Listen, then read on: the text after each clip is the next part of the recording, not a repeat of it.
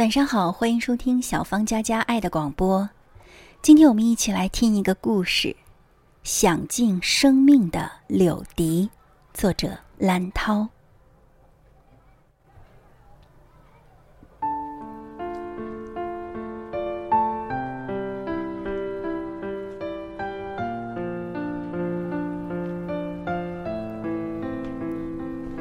我的童年是在一个林区小镇度过的。我九岁那年，妈妈病逝了。我尚不清楚死亡究竟意味着什么，尚不知道伤心，只是因恐惧大人的满脸阴云而哭闹。此后，做教师的父亲，既要照顾班上的四十多名学生，又要照顾我和妹妹。父亲一切家务都要从头学起。即使他常常手忙脚乱，我和妹妹仍不免衣衫不整、面黄肌瘦。每每在炉火上烘烤满是冻疮的手脚时，我便忍不住流着泪想妈妈。两年后的那个秋天，继母走进了我们徒有四壁的家，怀念母亲的日子。我的心灵渐渐被一层硬壳遮挡起来，我变得比同龄的孩子敏感、偏激、冷漠。继母在我幼小的心灵里是巫婆的化身。虽然我和妹妹的衣裤开始变得整齐洁净，每天都可以及时吃上热饭热菜，可我的内心仍然固执地拒绝着她。直到那场山火烧来，大火烧到小镇的那个晚上，风很大。父亲随单位组织的灭火队上山扑火去了，继母领着我和妹妹早早就睡下。我正睡得香甜，突然被继母拼命的摇醒了。窗外通红的火光和噼啪的炸响声，让我立刻。清醒过来，还没等我和妹妹穿好衣裤，继母便背着妹妹，拉着我的手往外跑。我完全被继母一脸的惊恐和呼啸的火声吓呆了，第一次顺从的任由他牵扯着。大火疯狂的追逐着我们，很快我就气喘吁吁了，继母也急促的喘息着。跑到一个沙石堆上，继母放下妹妹，一边叫着我和妹妹把头低下，一边跪下去，用双手发疯地扒着沙石。坚硬的沙石因为日久天长，已经凝结成厚厚的硬壳。很快，继母的手就流出了血，可她丝毫不知，依旧不停地扒着，就像疯了一样。扒出两个坑之后，继母把我和妹妹的头按下去，随即又用双臂紧紧的保护着我们。伴随着火舌的呼啸，空气中掠过一股皮肉的焦糊味儿。一个火头过去，又一个火头眼看就要来了。趁着两个火头之间的空隙，继母拉着我和妹妹就跑。等跑到人群聚集的小河边时，继母、妹妹和我的衣衫都已经被燎上了火星。不知有谁喊着说：“快往身上撩水啊！”继母就没命的往我和妹妹身上撩水。突然，妹妹惊恐的指着继母的手喊道：“手，你的手！”我们这才看到继母双手的指甲已经脱落。白骨裸露，继母先是一愣，继而撕下手背已经翻起的皮，接着，她晕倒在水中。那一刻，年幼的我知道了什么叫心疼，那不是一种心情，那是实实在在的疼。扑向昏迷中的继母，我和妹妹第一次哭喊出“妈妈”两个字，继母。在我和妹妹的哭喊中醒来。嘴角挂着笑眼里却闪着泪花。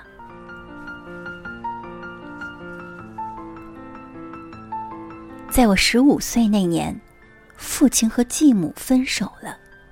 法官问我是跟父亲还是跟母亲？我看到继母满眼的无助和凄凉我的心不由得疼起来问他妈，你肯要我吗？”他一下愣住了，然后重重的点着头。于是，我留在了母亲，我的继母身旁。继母在一家鞋厂做临时工，工资很低。为了多有点收入，每天下班。他还要到一家服装店取回裁好的裤料，常常加工到深夜。长期的劳累使他病倒了。我翻出继母攒的钱，要送他去医院，可他却怎么也不肯，因为那些钱是我下学期的学费。于是我决定放弃读书，偷偷跑到一家酒店做杂工。继母找到我。再三劝我回去读书，见我不从，继母扬起手，手掌打在我脸上时，继母的泪也落了下来。这是继母唯一一次打我，却让我更深的体会到了母爱的浓重与深厚。第二天，我一面流着泪，一面背起了书包。继母却终究因为体力透支太大，而倒下了。一天，他喝下半碗粥，似乎兴致很好，问我还记不记得我小时候，她嫁给我生父之前的事儿。她想听一听。我明白，继母是想知道生母对我的关爱，是唯恐她爱的不够呢。而生母在我的记忆里。唯一清晰的是，每年到了春天的时候，我总要折几根柳条回家。生母用手轻轻一拧，树皮与枝干就脱节了。撸下树皮，剪成一寸多长的段儿，并在较细的一端削成喇叭状，一个柳笛就做好了。我便连吹带跑的疯玩起来。生母去世后，我自己做的柳笛却怎么也吹不响，便再也没有玩过柳笛了。继母听后笑着说：“妈也会做柳笛，等春天到了，妈就做给你。”于是我心中升起一份渴望，这渴望关乎天长地久，山重海深。北国的春天总是来得太迟，继母最终没能等到春天，我也再也没有再次吹响那柳笛。春天的时候，我将继母的骨灰埋到乡下的山上，紧挨着生母的坟头。一个人能够有如此深爱自己的继母，真是一种无比的幸福。我跪在继母的坟前，泪落如雨。如果有来世，不管日子有多苦，我都愿意和你一起度过。但愿我还能有这份福气，妈妈。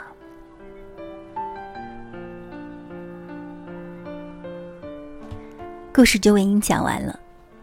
这个世界，圣贤是少数的精英。大多数人都是平凡的，但平凡的生命一样也可以孕育着伟大和精彩。似水流年里，当物欲一日一日麻木着我们的敏感，你可以对很多事物泄气，但一定不要怀疑，爱，爱，也是上帝馈赠给这个世界最为美好的礼物。